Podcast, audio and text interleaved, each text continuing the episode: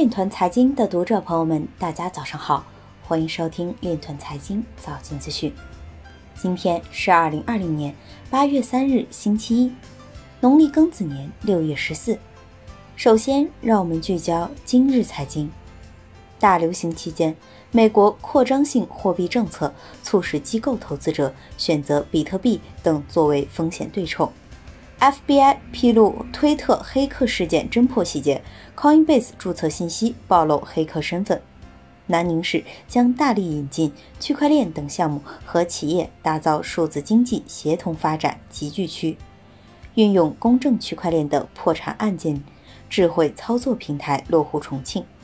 七月去中心化交易所的交易量达四十三点二亿美元，较六月增长了百分之一百七十四。以太坊2.0和 EIP 1559将推动以太坊长期价值增长。比特币矿工在七月产生了约三亿美元的收入。百分之九十七的对冲基金交易了解比特币。黑莓高管表示，加密劫持攻击被严重低估了。有分析师指出，稳定币活动量增加由交易所间结算驱动。今日财经就到这里，下面。我们来聊一聊关于区块链的那些事儿。据沈阳日报消息，七月三十一日，国家外汇管理局辽宁省分局积极开展跨境金融区块链服务平台业务试点工作。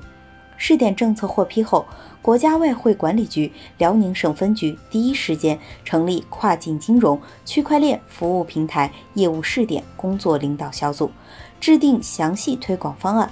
按照自愿参与、真实有效、试验探索的原则，推动区块链试点业务快速落地。以上就是今天链团财经早间资讯的全部内容，感谢您的关注与支持，祝您生活愉快，我们明天再见。